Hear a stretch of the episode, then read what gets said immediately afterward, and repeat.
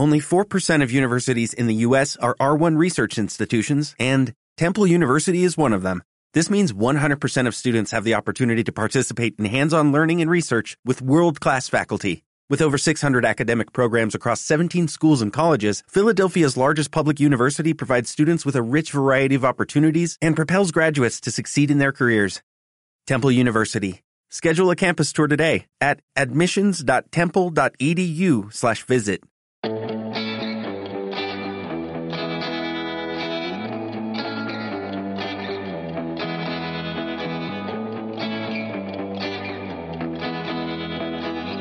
Pensar no duele.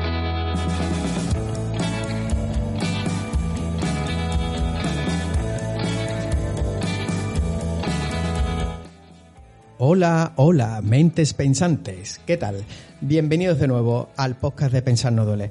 Eh, para empezar quería agradeceros la buena acogida y la rebienvenida de, de nuevo al podcast de, la semana pasada. Eh, me han llegado, pues bueno, varios privados y email a, a, bueno, ya lo sabéis, a oscar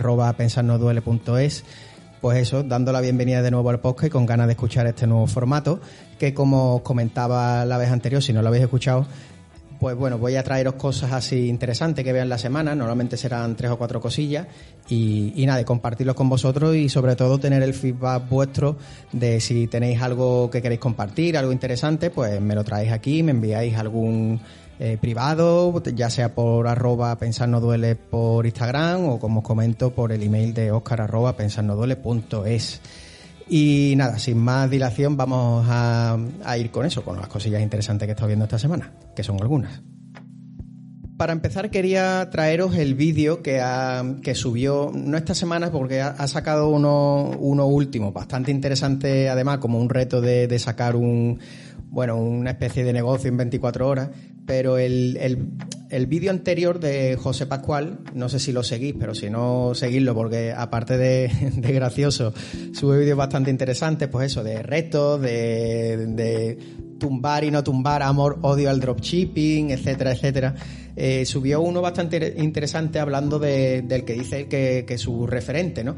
Que no es otro que Pieter Levels, que además lo he, lo he comenzado a seguir por, por Twitter y tal, y es un, además de se ve un emprendedor bastante inquieto, se ve un personaje bastante, bastante curioso desde el punto de vista de, del sentido del humor. Pues bueno, José Pascual nos explica un poco desde los inicios cuál fue la trayectoria de, Pieter Level, ¿no? Eh, bueno, comenta como que tenía una especie de canal en YouTube, nada serio, y un día pues decidió liarse la manta a la cabeza y buscar por ahí, buscarse las papas, como decimos aquí en el sur.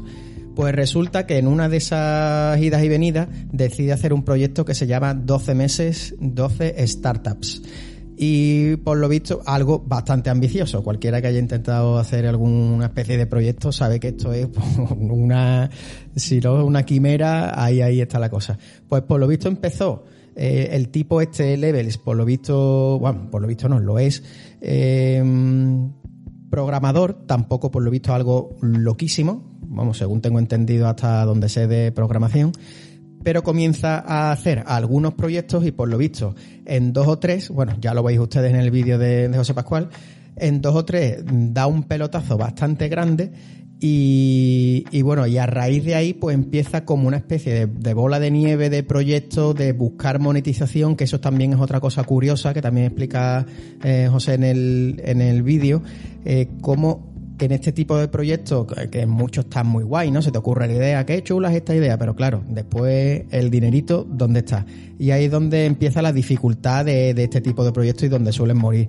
Pues resulta que Levels es un crack con eso y tiene varios proyectos donde busca la, monetiza la monetización de una manera muy especial. Ya lo veréis en el vídeo y lo dejaré el enlace en las notas del, podcast y, y lo, lo seguís vosotros mismos. Solo decir que hay web que le dan decenas de miles de euros al mes. Además, Level tiene una cosa bastante buena que es, por lo visto, muy transparente, por lo visto no, yo también he metido ya a investigarlo y es muy transparente en los números, en cómo lo hace, en las ganancias que tiene y eso para, bueno, para los que tenemos esta curiosidad innata, ¿no? De, de, de hacer cosillas, proyectillos, pues está muy curioso ver, ver cómo consigue esa monetización. La segunda cosa interesante hoy que os traigo es la de Harry Heller, que es Alpha Gaming en YouTube, no sé si lo seguís, y también es streamer pues resulta que también es músico y ha hecho un acto generoso que ha sido liberar su música lofi, que yo además es un tipo de música que escucho bastante, sobre todo cuando estoy haciendo algo de trabajo y tal, y lo tengo de, fondo, me gusta bastante, vamos, ese estilo más tranquilo, en fin, tiene rollazo, como yo le digo. Y como os comento, pues la ha liberado de copyright, algo que es fantástico para los que hacen algún tipo de creación de contenido y no sufrir los famosos strikes que desde los nuevos cambios, no sé si nuevos cambios, pero están dando muchísima caña en Twitch ahora con esto y en YouTube, pues bueno, desde hace ya bastante tiempo, ¿no? Pues él la ha liberado de copyright para que cualquiera pueda usarla en sus vídeos, en sus podcasts, etcétera, etcétera.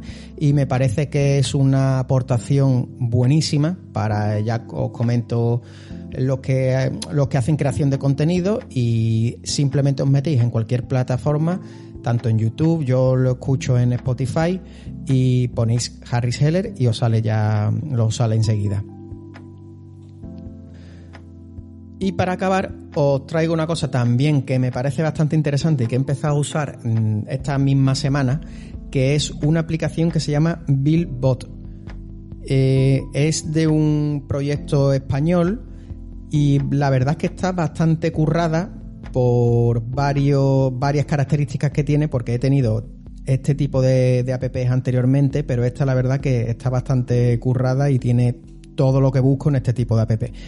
Bueno, la app es eh, una app para hacer seguimiento de las suscripciones que tenemos, ¿vale? Pues todos hoy en día tenemos que si suscripciones a Netflix o a YouTube Premium, a HBO, a bueno, a todas las que ya sabéis. Y es una manera bastante, bastante interesante de llevar este control. Podemos poner cuánto es el coste que tenemos de, de cada suscripción y además que nos avise cuando nos las van a cobrar. Algo que viene además muy bien si además tenéis estas suscripciones en una cuenta típica en la que solo tenéis las suscripciones y vais metiendo el dinero cada mes para que se cobren estas, estas suscripciones, como digo. Además, desde, desde el punto de vista de la libertad financiera, viene muy bien para hacer un mapa, digamos, general de cuánto te estás gastando, ya que es una manera bastante buena de llevar un control de gastos y ver además si alguna de estas app pues se solapan, ¿no? Porque a lo mejor tienes, no sé, tres app de Netflix, Prime Video y, por ejemplo, Filming, pues a lo mejor hay dos que se solapan o te das cuenta viendo las suscripciones que hay una en la que hace ya bastante que no te metes y que quizás estás teniendo un gasto ahí excesivo que no debería o hay una a lo mejor que puedes compartir con alguien y otra persona puede compartir contigo otra app. En fin, es una manera de tener esa visión general porque además la app tiene una cosa que, duele un poco verla, que le puedes dar a un botoncito para llevar el seguimiento del mes, pero también del año. Si le das a ese botoncito, como digo, ves cuánto te, está, cuánto te estás gastando, digamos, en suscripciones al año. Y en mi caso es una pasta increíble que podría, bueno, lo veo y digo, madre mía, la de viajes que me podría dar con las suscripciones únicamente que estoy, que tengo al cabo del año. Pero bueno, fuera de, ese, de esas micro depresiones, la verdad que es una app bastante interesante, que la, la he hecho ya mía y ah, hoy de hecho me ha venido el aviso del pago de Dropbox y, y ya digo, muy recomendable y recomendable sobre todo para llevar ese control financiero. Y nada más, estas han sido las tres cositas de esta semana.